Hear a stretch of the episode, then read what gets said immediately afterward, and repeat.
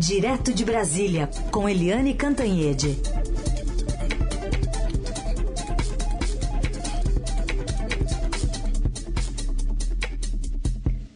Tudo bem, Eliane? Bom dia. Bom dia, Carolina. Bom dia, ouvintes. Eliane, queria te ouvir sobre esse relatório que trata né, sobre a, a, os ataques sistemáticos à nossa democracia, num contexto pandêmico também, querendo ou não. Pois é, o relatório da Human Rights Watch, que é, é uma ONG internacional super respeitada que avalia a democracia, os direitos humanos no mundo inteiro, esse relatório anual foi muito duro com o presidente Jair Bolsonaro, porque praticamente replicou todas aquelas narrativas é, do, do, da CPI da Covid sobre o comportamento do presidente Jair Bolsonaro na pandemia. Né? Toda a questão das vacinas, a questão indígena, é, a questão do, do, ataque às vacinas, ao isolamento, à máscara, etc. Além disso, né, a, o relatório também relata todos os ataques do presidente da República do Brasil à democracia.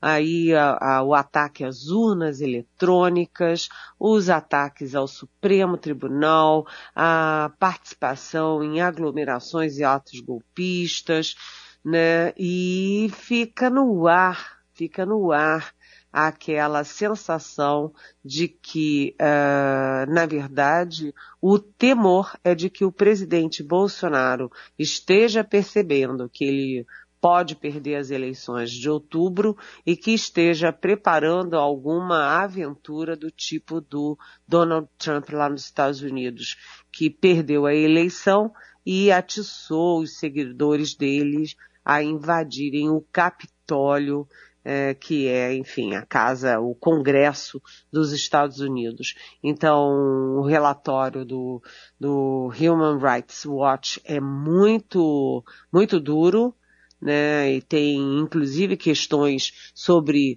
é, gênero, questões sobre o grupo LGBT é, QI+, enfim, foi um alerta, um alerta é, de que a coisa não vai bem no Brasil e de que muita coisa ainda pode acontecer se o presidente Jair Bolsonaro perder as eleições.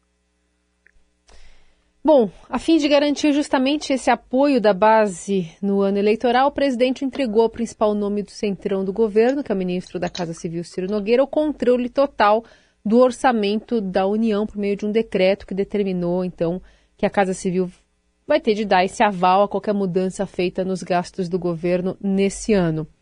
Queria te ouvir sobre esse movimento histórico, né?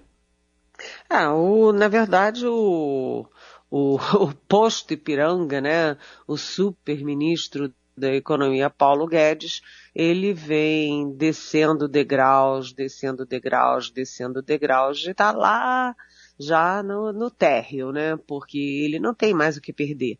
O Paulo Guedes está muito isolado, ele perdeu todos os principais assessores dele, os principais secretários da pasta dele, foi saindo um a um, descontentes com o governo, todos eles, né? E ele foi se isolando no governo. E toda vez que ele tem um embate com o Centrão, ele perde né, o presidente da República não ouve o Paulo Guedes, o presidente da República ouve o Centrão. E agora essa última tacada é em cima do orçamento, porque agora quem vai definir, dar o aval, vai bater o martelo nas emendas suplementares do orçamento e nas transferências de dotações orçamentárias uh, vai ser não mais o Ministério da Economia, mas sim a Casa Civil do Ciro Nogueira. Ciro Nogueira que era é, o presidente do PP, que é um dos principais líderes do Centrão e que é super aliado ali, parceirão do presidente da Câmara, Arthur Lira. O que que significa isso? Que a intenção é fortalecer o rachuncho político do orçamento, do, do que tem de sobra ali do orçamento.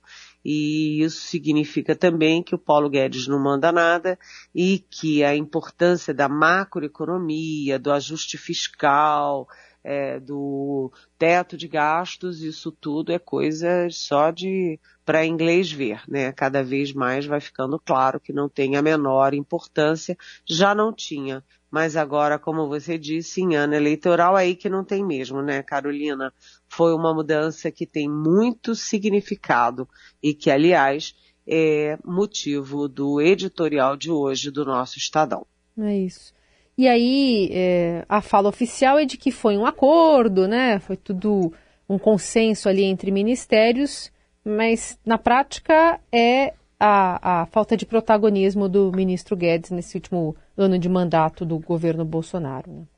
Pois é, Carolina, você sabe que é uma coisa curiosa, né? Hum. Cada vez que dão uma estocada no Paulo Guedes, toda vez que ele perde no governo, e é uma atrás do outra, né? Ele tem uma coleção é, nada invejável de derrotas, é, é, depois de que ele perde, ou ele mesmo diz, ou o Palácio do Planalto diz que foi um acordo, né, que foi consensual.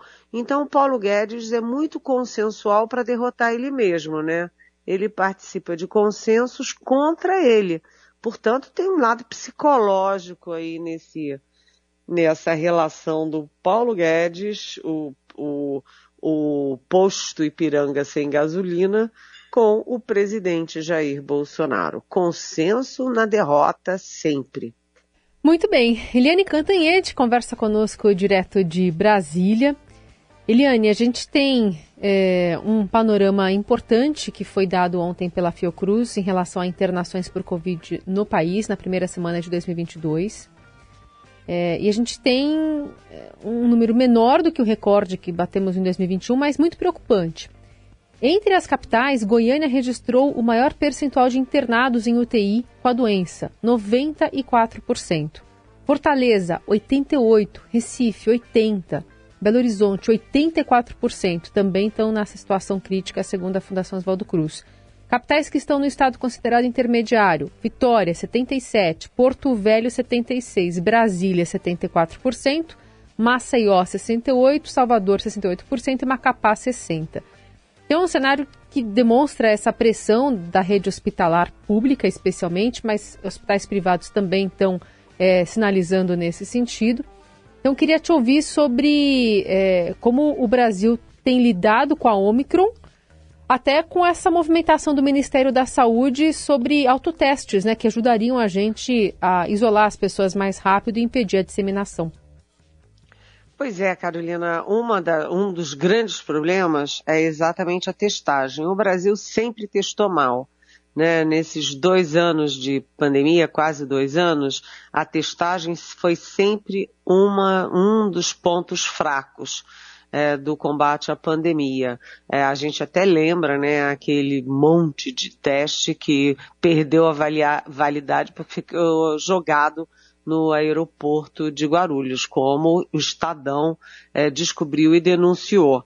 Mas agora a gente vê aquelas filas, todo mundo aglomerado, aquelas filas imensas para fazer teste, aquilo ali virou um, um fator de é, propagação da Covid, né? Todo mundo junto para fazer teste. Quem está é, quem tá já já tá mesmo e quem não tá vai pegar. Então, o governo federal mandou, via Ministério da Saúde ontem, para a Anvisa, uma nota técnica é, sobre o autoteste. O que, que é o, o autoteste? O autoteste é aquele que você pode comprar nas, nas farmácias e fazer em casa ou no escritório, onde você quiser. As farmácias é, ficam é, responsáveis por explicar didaticamente para os cidadãos e cidadãs como funciona o teste. É igual aquele teste de gravidez, né, que você faz em casa, é um pré-teste. É, quem deve fazer esse teste? Não é para você fazer de manhã, de tarde, de noite, todo dia. Quem deve fazer é quem tem sintomas né, os mesmos que todo mundo já sabe, gripe, dor de garganta, dor no corpo, febre, etc. E quem teve contato com alguém que já testou positivo. E depois, se você faz o teste e dá certo, quer dizer, e dá positivo, ou seja, dá errado, na verdade, é, deve primeiro imediatamente fazer isolamento para impedir é, ou reduzir a, o risco de contágio de quem está perto. Segundo, comunicar às autoridades sanitárias, porque o, o, índice ali de contaminação é altíssimo, está chegando a 100 mil contaminados por dia, mas, na verdade, é tudo subnotificado. Tá uma confusão, os estados não conseguem notificar, o Ministério da Saúde não, enfim. E Uh, além disso, né, além de comunicar e de se isolar, deve começar algum tipo de tratamento e ficar de olho. Se os sintomas piorarem, né, é, aí você precisa procurar um posto de saúde ou seu médico particular. Aliás, eu queria aproveitar e dizer o seguinte, que hoje né, está prometida para hoje, né, a, prometido o restabelecimento total do sistema de dados do Ministério da Saúde que entrou em colapso, né, teve um apagão no dia 10 de dezembro do ano passado. A explicação do governo foi que foi um ataque hacker mas até agora ninguém sabe, ninguém viu nenhuma informação sobre esse ataque hacker e o sistema está todo avariado. E hoje a promessa do Ministério da Saúde é que volte a funcionar a todo vapor, é o que todos nós esperamos, né, Carolina? Super. Bom, tem vacina da, da, da, da Covid, né, para crianças, que agora começa a essa distribuição para todos os estados. Aqui em São Paulo, a vacinação deve começar na segunda-feira para crianças com comorbidades, deficiências, indígenas. É, mas ainda conta gotas, né? A gente estava até fazendo contas aqui, cerca de 5% do que precisaria para vacinar todo mundo, só com a primeira dose chegou. É, aqui no Distrito Federal também, na capital da República também porque a capital da República está recebendo 16,3 mil doses para começar a campanha das crianças de 5 a 11 anos, mas o universo, o público-alvo é de 268 mil é, pessoas, portanto é bem abaixo de 10%, deve estar tá aí também igual a São Paulo, 5, pouco por cento. O fato é que é, é muito pouco, né? A gente tem esse, essa entrega de ontem é, da Pfizer, que chegou ao Brasil de 1 milhão 200 e pouquinho é, doses, depois vem mais uma igual, é, igual número de doses no dia é, 20 e depois no dia 27 em torno de 1 milhão e 800 mil doses, o que é pouco para encerrar janeiro, porque as aulas começam em fevereiro, né? E as crianças vão voltar para a escola sem vacinação. Agora, o ministro Marcelo Queiroga, o ministro da Saúde, ontem se comprometeu, Carolina, a entregar 30 milhões de doses até o final de março e exatamente para as crianças. E ele sempre, sempre, sempre insiste em dizer é, para as crianças, dependendo dos pais. Vacina quem quer, o pai, a mãe, o responsável é que vão decidir se vacinam ou não. Em nenhum minuto você viu o ministro da Saúde, uh, o Ministério da Saúde, o próprio presidente da República, muito menos ele, aliás, fazendo uma campanha para que os pais, mães e responsáveis vacinem as crianças. Vacine as crianças. Tinha que ter uma campanha no rádio, na televisão, nos jornais, em todo lugar, pela internet, dizendo vacine as crianças, a vacina é segura, a vacina é, vai proteger o seu filho de, da doença, da internação, da morte, vai é, diminuir o grau de contágio da Covid no, no, no ambiente. Não, ao contrário, o que se vê é o presidente Jair Bolsonaro dizendo que não vai vacinar a Laura, filha dele de 11 anos, o presidente Jair Bolsonaro insinuando que tem interesses econômicos por trás da vacinação de crianças, e o presidente da República dizendo que a vacina é experimental, e a última dele, a última dele é querer que o Queiroga, o ministro Queiroga, divulgue os eventuais casos de reação à vacina. Toda vacina pode ter reação, né? Tem uma que fica doidinha, tem uma que fica uma feridinha, tem uma que dá uma febrinha, e o presidente quer expor não as vantagens da vacina, mas sim as eventuais reações à vacina. É duro, né, Carolina? É duro. Aliás, a gente pensou uma fala, né? Ontem o ministro Queiroga é, fez uma entrevista coletiva ali quando chegou as doses é, aqui em São Paulo. É, reiterou em algum momento do discurso, né, que ficaremos de olho, né, em possíveis casos e efeitos adversos.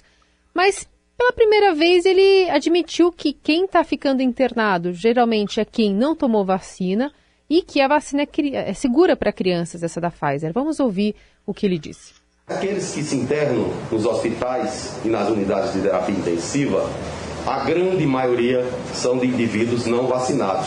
É necessário reafirmar a orientação para que aqueles que não tomaram a segunda dose, que há muitos no Brasil, felizmente muito menos do que em outros países, e aqueles que ainda não tomaram a dose de reforço, que procurem a sala de vacinação para completar o seu esquema vacinal. Apesar de recente, essas vacinas têm sido aplicadas nos principais sistemas de saúde no mundo. Essa aplicação ela começou no mês de novembro, né, sobretudo nos Estados Unidos. Mais de 8 milhões de doses foram aplicadas nos Estados Unidos e as crianças de 5 a 11 anos não têm sido notificados eventos adversos maiores. Portanto, até o que nós sabemos no momento, existe segurança atestada não só pela Anvisa, mas por outras agências regulatórias para aplicação dessas vacinas e elas estão hoje aqui no Brasil.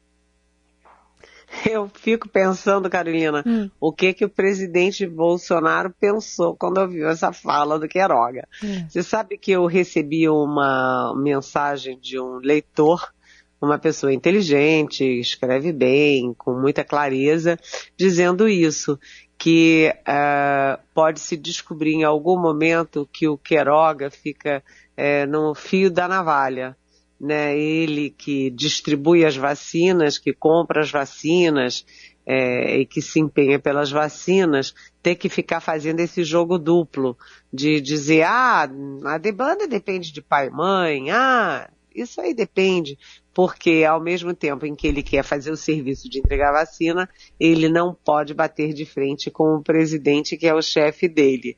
É, eu acho que essa fala do Queiroga foi a melhor fala dele até agora, porque foi a, a que a gente sempre esperou aquela campanha, uma campanha maciça, uma propaganda no rádio, na televisão do governo, né, fazendo aquele apelo pela vacinação em massa, isso nunca aconteceu. Nem o presidente, nem o Queiroga, nem o Ministério da Saúde, nem a SECOM, ninguém fez a campanha para vacinação. Graças a Deus, os brasileiros gostam de vacina, os brasileiros se empenham sozinhos, naturalmente, uh, para se vacinar. Mas essa fala do ministro é uma fala alvissareira. É a melhor fala dele nesse contexto de vacinação, Carolina. É. Tem uma pergunta da Cláudia de São Paulo. Ela faz referência a uma entrevista que a gente fez agora há pouco com a doutora Ethel Maciel, epidemiologista. E ela fala da prudência em si, inclusive sugeria o adiamento do retorno das escolas em duas semanas por conta do pico de casos da Omicron, que deve sobrecarregar o sistema de saúde. A circulação do vírus está tá, tá bastante grande é, em São Paulo, enfim, falava especialmente daqui, mas no país inteiro. Depois vai aumentar hospitalizações e possivelmente também óbitos nas próximas semanas. E aí, nesse contexto, ela dá essa, essa ponderação em relação ao adiamento. E a Cláudia fala: ninguém, de novo, do Ministério da Educação tem demonstrado qualquer preocupação com relação a, ao retorno das aulas. Por onde anda o ministro Milton Ribeiro? Oi, Cláudia. É uma excelente pergunta e uma excelente lembrança, Cláudia, porque você tem dois anos de pandemia, você teve as crianças fora da escola, né, correndo riscos em casa, com a mãe e o pai trabalhando, é, as crianças pobres sem internet, sem poder fazer aula é, pela internet, e é, você não viu um, a, uma coordenação central do senhor Milton como é que é o nome dele? A gente nem lembra Milton o nome Ribeiro. do ministro da Educação. É a primeira vez na vida que eu não sei o nome do ministro da Educação. Milton Ribeiro, aquele que só apareceu para dizer que jovens gays são frutos de é, famílias desajustadas, para dizer que crianças, tem crianças com deficiências que atrapalham em sala de aula é, enfim, é um, que universidade é para poucos mesmo, é só para elite. Ele é muito peculiar, mas vamos dizer que é o quarto ministro da Educação do governo Bolsonaro e todos os quatro muito peculiares. É, essa questão da volta às aulas é uma questão grave porque tem aspectos de saúde, aspectos de educação. É muito difícil, sabe, Cláudia, você pensar em as crianças não voltarem para a escola, porque as crianças foram muito sacrificadas nesse processo todo principalmente as crianças mais pobres que já têm maior dificuldade de entrar na escola, de aprender, de evoluir e depois de disputar um lugar ao sol. É uma discussão muito técnica e, claro, quem deveria coordenar esse debate seria o governo federal. Mas você sabe que tem muito jet ski, que a água de Santa Catarina é bacana, eu acho que não estão muito preocupados com isso não, sabe, Cláudia? Pergunta do João Carlos de Betim, é, dizendo que ele é mineiro e metade do estado está em situação de emergência. Bahia e Tocantins também estão sofrendo muitíssimo com as enchentes e apesar dos sobrevoos de ministros, ninguém dá conta de que vivemos uma desolação. Não sou petista, mas o presidente não pode virar as costas para as calamidades desse jeito. Pode? Oi, João Carlos. Não, não pode. E isso não é questão de ser petista, de esquerda, de centro ou de direita. Né? Não é. Não é uma questão ideológica, é uma questão de governo. Se há governo ou se não há governo, né? E a gente vê que a Bahia estava é, afundada em dor, em lama, em devastação, e o presidente estava andando de jet ski nas lindas águas de Santa Catarina. Agora você está vendo essa desolação toda, eu que, queria incluir outros estados, viu, João Carlos? No Maranhão a coisa foi feia, em Goiás tem muitas, muitos municípios ilhados, né? Eu tenho uma amiga que tem uma fazenda em Goiás e está ilhado, né? a fazenda dela não tem como chegar, caiu ponte, etc. É, e isso é uma questão que é, depende de ação do Estado brasileiro, do governo federal, e não é só dar dinheiro. Chega lá e joga um monte de dinheiro, como o governo anunciou ontem, 2,3 bilhões. É mais que isso né? É presença, é acolhimento, é empatia, né? E, sabe, e é uma dor nacional, aquele, aquele episódio no Capitólio é uma dor nacional e ontem as imagens do que aconteceu em Ouro Preto, né? A, a demolição, vamos dizer assim, de três casarões do século XIX em Ouro Preto, aquilo tudo dói, machuca a população brasileira. Cadê o presidente, né? Cadê o presidente da República, João Carlos? Perguntas respondidas aqui pela Eliane Cantanhede, dos nossos ouvintes que enviam pelo nosso WhatsApp, o 994811777, ou com a hashtag Pergunte para Eliane nas redes sociais. Obrigada, Eliane. Bom fim de semana. Falamos Bom segunda. fim de semana. Que, é, que São Pedro tem um pouco de clemência é, tanto com o nosso é, sudeste e norte que estão debaixo d'água, nordeste, quanto com o sul que vive uma seca muito doída também. Beijão, Carolina.